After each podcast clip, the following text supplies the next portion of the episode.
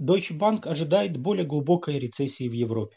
Экономисты банка утверждают, что их предыдущий прогноз о мягкой рецессии больше не соответствует действительности, поскольку энергетический кризис существенно обострился.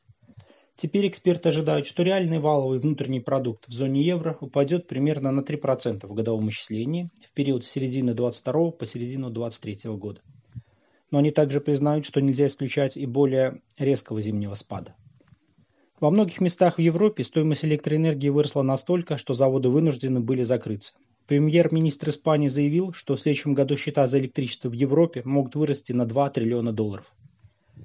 Данные немецкого аналитического центра Брюгель показывают, что государства-члены ЕС отреагировали на кризис с помощью программ поддержки на сумму 496 миллиардов долларов. Но Deutsche Bank утверждает, что этих усилий будет недостаточно, чтобы избежать экономической катастрофы. Более холодная, чем обычно, погода и усиление проблем в цепочках поставок могут привести к более серьезной рецессии в Европе.